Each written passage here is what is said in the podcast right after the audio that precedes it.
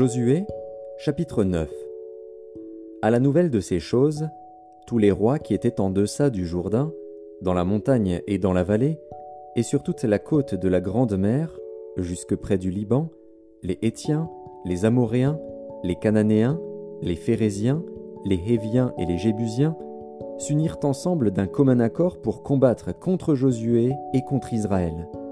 Les habitants de Gabaon, de leur côté, lorsqu'ils apprirent de quelle manière Josué avait traité Jéricho et Haï, eurent recours à la ruse et se mirent en route avec des provisions de voyage. Ils prirent de vieux sacs pour leurs ânes et de vieilles outres à vin déchirées et recousues. Ils portaient à leurs pieds de vieux souliers raccommodés et sur eux de vieux vêtements. Et tout le pain qu'ils avaient pour nourriture était sec et en miettes. Ils allèrent auprès de Josué au camp de Gilgal, et ils lui dirent ainsi qu'à tous ceux d'Israël, Nous venons d'un pays éloigné, et maintenant faites alliance avec nous. Les hommes d'Israël répondirent à ces Éviens, Peut-être que vous habitez au milieu de nous, et comment ferions-nous alliance avec vous? Ils dirent à Josué, Nous sommes tes serviteurs. Et Josué leur dit, Qui êtes-vous et d'où venez-vous? Ils lui répondirent, Tes serviteurs viennent d'un pays très éloigné, sur le renom de l'Éternel, ton Dieu, car nous avons entendu parler de lui, de tout ce qu'il a fait en Égypte, et de la manière dont il a traité les deux rois des Amoréens au-delà du Jourdain, Sion, roi de Hesbon, et Og, roi de Bazan, qui était à Ashtaroth.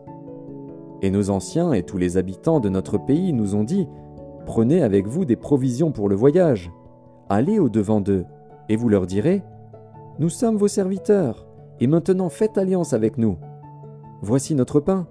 Il était encore chaud quand nous en avons fait provision dans nos maisons, le jour où nous sommes partis pour venir vers vous, et maintenant il est sec et en miettes. Ces outres à vin, que nous avons remplies toutes neuves, les voilà déchirées. Nos vêtements et nos souliers se sont usés par l'excessive longueur de la marche. Les hommes d'Israël prirent de leurs provisions, et ils ne consultèrent point l'Éternel. Josué fit la paix avec eux et conclut une alliance par laquelle il devait leur laisser la vie, et les chefs de l'assemblée le leur jurèrent. Trois jours après la conclusion de cette alliance, les enfants d'Israël apprirent qu'ils étaient leurs voisins et qu'ils habitaient au milieu d'eux. Car les enfants d'Israël partirent et arrivèrent à leur ville le troisième jour. Leur ville était Gabaon, Képhira, Béhéroth et Kirjat Ils ne les frappèrent point, parce que les chefs de l'assemblée leur avaient juré par l'Éternel, le Dieu d'Israël, de leur laisser la vie. Mais toute l'assemblée murmura contre les chefs. Et tous les chefs dirent à toute l'assemblée, Nous leur avons juré par l'Éternel, le Dieu d'Israël, et maintenant nous ne pouvons les toucher. Voici comment nous les traiterons. Nous leur laisserons la vie, afin de ne pas attirer sur nous la colère de l'Éternel, à cause du serment que nous leur avons fait. Ils vivront, leur dirent les chefs. Mais ils furent employés à couper le bois et à puiser l'eau pour toute l'assemblée, comme les chefs le leur avaient dit. Josué les fit appeler et leur parla ainsi. Pourquoi nous avez-vous trompés en disant Nous sommes très éloignés de vous, tandis que vous habitez au milieu de nous? Maintenant vous êtes maudits, et vous ne cesserez point d'être dans la servitude, de couper le bois et de puiser l'eau pour la maison de mon Dieu. Ils répondirent à Josué et dirent on avait rapporté à tes serviteurs les ordres de l'Éternel, ton Dieu, à Moïse, son serviteur, pour vous livrer tout le pays et pour en détruire devant vous tous les habitants, et votre présence nous a inspiré une grande crainte pour notre vie. Voilà pourquoi nous avons agi de la sorte. Et maintenant nous voici entre tes mains. Traite-nous comme tu trouveras bon et juste de nous traiter. Josué agit à leur égard comme il avait été décidé, il les délivra de la main des enfants d'Israël, qui ne les firent pas mourir. Mais il les destina dès ce jour à couper le bois et à puiser l'eau pour l'assemblée, et pour l'autel de l'Éternel dans le lieu que l'Éternel choisirait, ce qu'ils font encore aujourd'hui.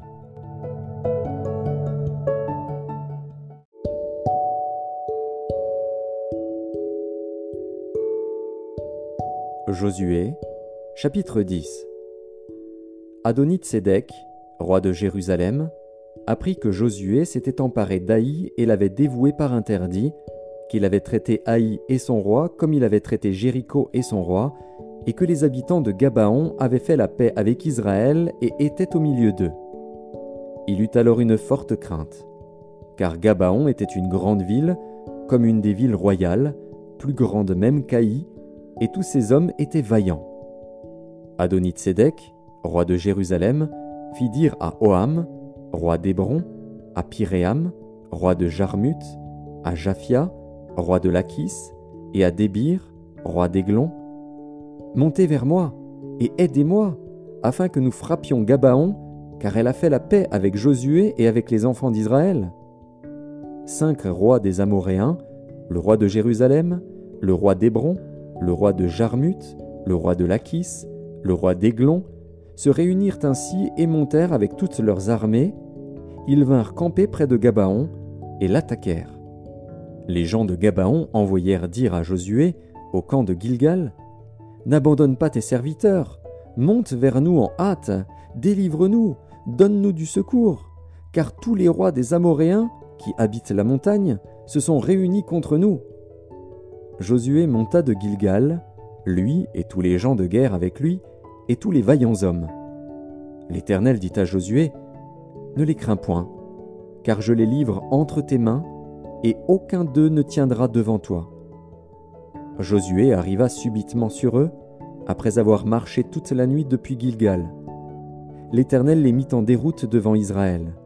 Et Israël leur fit éprouver une grande défaite près de Gabaon, les poursuivit sur le chemin qui monte à Beth-Horon, et les battit jusqu'à Azeka et à Makeda. Comme ils fuyaient devant Israël, et qu'ils étaient à la descente de Beth-Horon, l'Éternel fit tomber du ciel sur eux de grosses pierres jusqu'à Azeka, et ils périrent.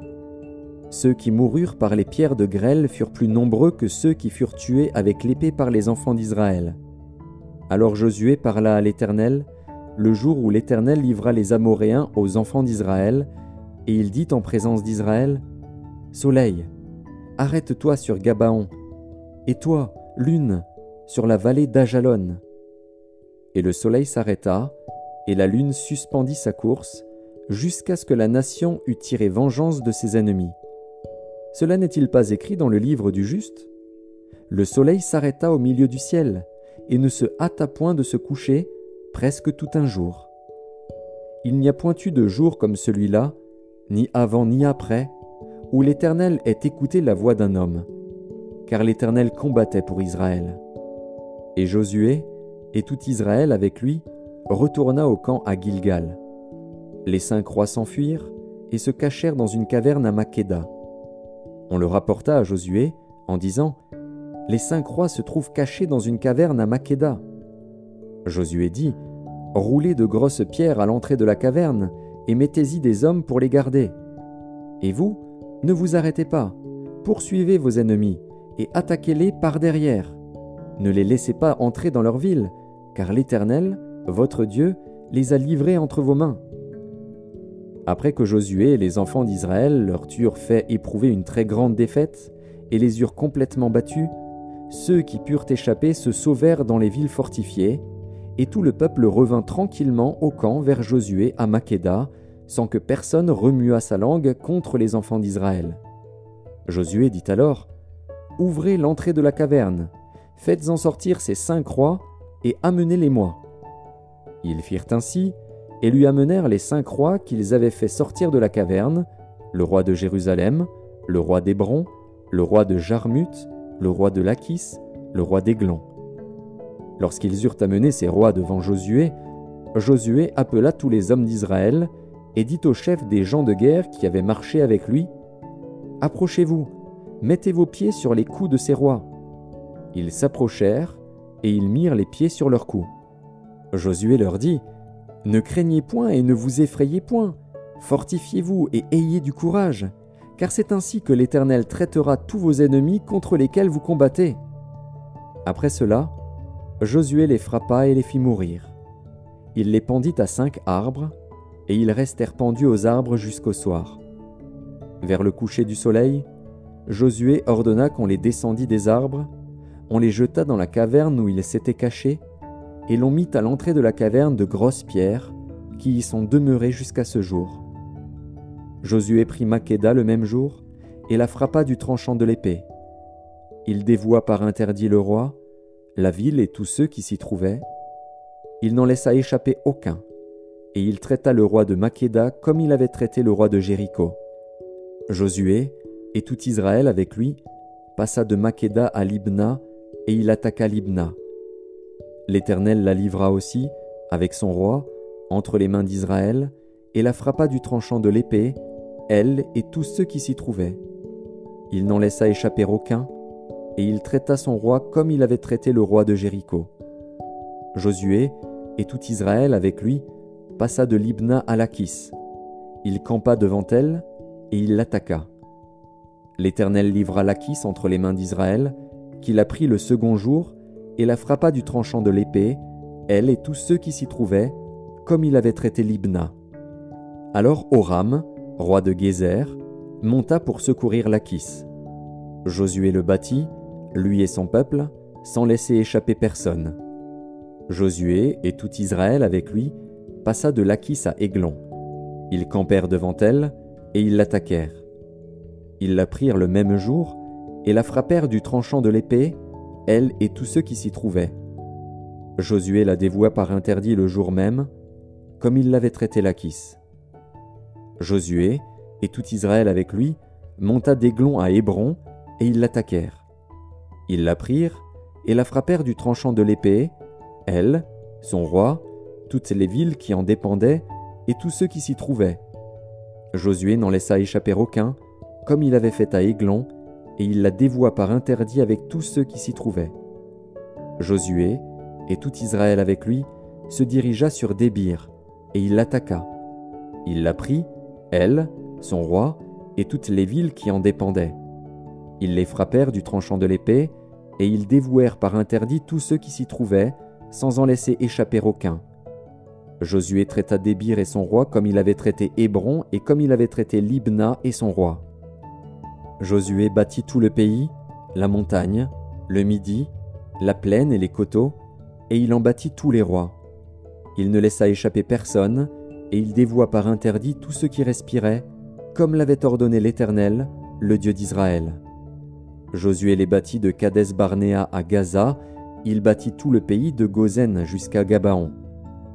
Josué prit en même temps tous ses rois et leurs pays, car l'Éternel, le Dieu d'Israël, combattait pour Israël. Et Josué, et tout Israël avec lui, retourna au camp à Gilgal.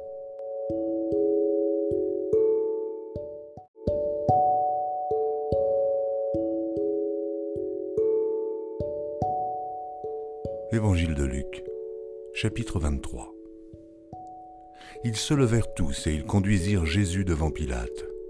Ils se mirent à l'accuser, disant Nous avons trouvé cet homme excitant notre nation à la révolte, empêchant de payer le tribut à César, et se disant lui-même Christ, roi. Pilate l'interrogea en ces termes Es-tu le roi des Juifs? Jésus lui répondit Tu le dis. Pilate dit aux principaux sacrificateurs et à la foule, Je ne trouve rien de coupable en cet homme. Mais ils insistèrent et dirent, Il soulève le peuple en enseignant par toute la Judée depuis la Galilée où il a commencé jusqu'ici. Quand Pilate entendit parler de la Galilée, il demanda si cet homme était galiléen. Et, ayant appris qu'il était de la juridiction d'Hérode, il le renvoya à Hérode, qui se trouvait aussi à Jérusalem en ces jours-là. Lorsque Hérode vit Jésus, il en eut une grande joie, car depuis longtemps, il désirait le voir à cause de ce qu'il avait entendu dire de lui, et il espérait qu'il le verrait faire quelques miracles. Il lui adressa beaucoup de questions, mais Jésus ne lui répondit rien. Les principaux sacrificateurs et les scribes étaient là, et l'accusaient avec violence. Hérode, avec ses gardes, le traita avec mépris et après s'être moqué de lui et l'avoir revêtu d'un habit éclatant, il le renvoya à Pilate. Ce jour même, Pilate et Hérode devinrent amis, d'ennemis qu'ils étaient auparavant. Pilate, ayant assemblé les principaux sacrificateurs, les magistrats et le peuple, leur dit Vous m'avez amené cet homme comme excitant le peuple à la révolte, et voici, je l'ai interrogé devant vous et je ne l'ai trouvé coupable d'aucune des choses dont vous l'accusez. Hérode non plus, car il nous l'a renvoyé, et voici, cet homme n'a rien fait qui soit digne de mort. Je le relâcherai donc après l'avoir fait battre de verge. À chaque fête, il était obligé de leur relâcher un prisonnier. Ils s'écrièrent tous ensemble Fais mourir celui-ci et relâche-nous Barabbas. Cet homme avait été mis en prison pour une sédition qui avait eu lieu dans la ville et pour un meurtre. Pilate leur parla de nouveau dans l'intention de relâcher Jésus. Et ils crièrent Crucifie, crucifie-le. Pilate leur dit pour la troisième fois Quel mal a-t-il fait? Je n'ai rien trouvé en lui qui mérite la mort. Je le relâcherai donc après l'avoir fait battre de verge. Mais ils insistèrent à grands cris, demandant qu'il fût crucifié, et leurs cris l'emportèrent. Pilate prononça que ce qu'ils demandaient serait fait. Il relâcha celui qui avait été mis en prison pour sédition et pour meurtre, et qu'il réclamait, et il livra Jésus à leur volonté. Comme ils l'emmenaient, ils prirent un certain Simon de Cyrène, qui revenait des champs, et ils le chargèrent de la croix pour qu'il la porte derrière Jésus. Il était suivi d'une grande multitude des gens du peuple et de femmes qui se frappaient la poitrine et se lamentaient sur lui. Jésus se tourna vers elle et dit, Fille de Jérusalem, ne pleurez pas sur moi, mais pleurez sur vous et sur vos enfants. Car voici, des jours viendront où l'on dira, Heureuses les stériles, heureuses les entrailles qui n'ont point enfanté, et les mamelles qui n'ont point allaité. Alors, ils se mettront à dire aux montagnes, Tombez sur nous, et aux collines, couvrez-nous, car si l'on fait ces choses au bois vert, qu'arrivera-t-il au bois sec? On conduisait en même temps deux malfaiteurs, qui devaient être mis à mort avec Jésus. Lorsqu'ils furent arrivés au lieu appelé crâne, ils le crucifièrent là, ainsi que les deux malfaiteurs, l'un à droite, l'autre à gauche. Jésus dit, Père, pardonne-leur, car ils ne savent ce qu'ils font. Ils se partagèrent ses vêtements en tirant au sort. Le peuple se tenait là et regardait. Les magistrats se moquaient de Jésus, disant, Il a sauvé les autres, qu'il se sauve lui-même s'il est le Christ, l'élu de Dieu. Les soldats aussi se moquaient de lui. S'approchant et lui présentant du vinaigre, il disait, Si tu es le roi des Juifs, sauve-toi toi-même. Il y avait au-dessus de lui cette inscription, Celui-ci est le roi des Juifs. L'un des malfaiteurs crucifiés l'injuriait, disant, N'es-tu pas le Christ? Sauve-toi toi-même et sauve-nous. Mais l'autre le reprenait et disait, Ne crains-tu pas Dieu, toi qui subis la même condamnation Pour nous, c'est justice, car nous recevons ce qu'ont mérité nos crimes, mais celui-ci n'a rien fait de mal. Et il dit à Jésus, Souviens-toi de moi quand tu viendras dans ton règne. Jésus lui répondit, Je te le dis en vérité, aujourd'hui, tu seras avec moi dans le paradis. Il était déjà environ la sixième heure, et il y eut des ténèbres sur toute la terre jusqu'à la neuvième heure. Le soleil s'obscurcit et le voile du temple se déchira par le milieu. Jésus s'écria d'une voix forte, Père, je remets mon esprit entre tes mains. Et en disant ces paroles, il expira.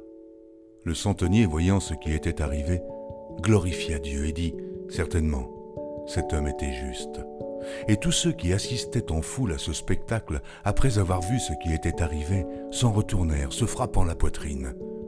Tous ceux de la connaissance de Jésus et les femmes qui l'avaient accompagné depuis la Galilée se tenaient dans l'éloignement et regardaient ce qui se passait.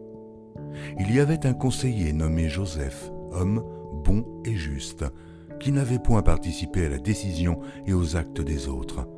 Il était d'Arimathée, ville des Juifs, et il attendait le royaume de Dieu. Cet homme se rendit vers Pilate et demanda le corps de Jésus. Il le descendit de la croix, l'enveloppa d'un linceul et le déposa dans un sépulcre taillé dans le roc où personne n'avait encore été mis. C'était le jour de la préparation et le Shabbat allait commencer les femmes qui étaient venues de la Galilée avec Jésus accompagnèrent Joseph, virent le sépulcre et la manière dont le corps de Jésus y fut déposé, et, s'en étant retournées, elles préparèrent des aromates et des parfums. Puis elles se reposèrent, le jour du Shabbat, selon la loi.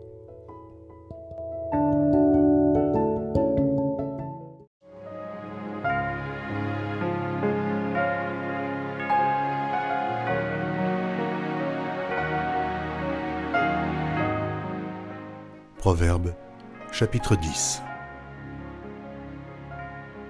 Proverbe de Salomon Un fils sage fait la joie d'un père, et un fils insensé le chagrin de sa mère. Les trésors de la méchanceté n'en profitent pas, mais la justice délivre de la mort. L'Éternel ne laisse pas le juste souffrir de la faim, mais il repousse l'avidité des méchants. Celui qui agit d'une main lâche s'appauvrit, mais la main des diligents enrichit. Celui qui amasse pendant l'été est un fils prudent. Celui qui dort pendant la moisson est un fils qui fait honte. Il y a des bénédictions sur la tête du juste, mais la violence couvre la bouche des méchants. La mémoire du juste est en bénédiction, mais le nom des méchants tombe en pourriture. Celui qui est sage de cœur reçoit les préceptes, mais celui qui est insensé des lèvres court à sa perte. Celui qui marche dans l'intégrité marche avec assurance, mais celui qui prend des voies tortueuses sera découvert. Celui qui cligne des yeux est une cause de chagrin, et celui qui est insensé des lèvres court à sa perte. La bouche du juste est une source de vie, mais la violence couvre la bouche des méchants. La haine excite des querelles, mais l'amour couvre toutes les fautes. Sur les lèvres de l'homme intelligent se trouve la sagesse, mais la verge est pour le dos de celui qui est dépourvu de sens. Les sages tiennent la science en réserve, mais la bouche de l'insensé est une ruine prochaine. La fortune est pour le riche une ville forte, la ruine des misérables, c'est la pauvreté. L'œuvre du juste est pour la vie, le gain du méchant est pour le péché. Celui qui se souvient de la correction prend le chemin de la vie, mais celui qui oublie la réprimande s'égare.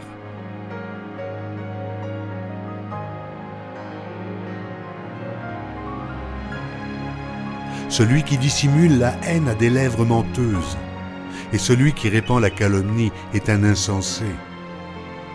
Celui qui parle beaucoup ne manque pas de péché, mais celui qui retient ses lèvres est un homme prudent. La langue du juste est un argent de choix, le cœur des méchants est peu de choses. Les lèvres du juste dirigent beaucoup d'hommes, et les insensés meurent par défaut de raison. C'est la bénédiction de l'Éternel qui enrichit, et il ne la fait suivre d'aucun chagrin. Commettre le crime paraît un jeu à l'insensé, mais la sagesse appartient à l'homme intelligent. Ce que redoute le méchant, c'est ce qui lui arrive, et ce que désirent les justes leur est accordé. Comme passe le tourbillon, ainsi disparaît le méchant. Mais le juste a des fondements éternels. Ce que le vinaigre est aux dents et la fumée aux yeux, tel est le paresseux pour celui qui l'envoie. La crainte de l'Éternel augmente les jours, mais les années des méchants sont abrégées. L'attente des justes n'est que joie, mais l'espérance des méchants périra. La voix de l'Éternel est un rempart pour l'intégrité, mais elle est une ruine pour ceux qui font le mal. Le juste ne chancellera jamais mais les méchants n'habiteront pas le pays. La bouche du juste produit la sagesse, mais la langue perverse sera retranchée. Les lèvres du juste connaissent la grâce, et la bouche des méchants la perversité.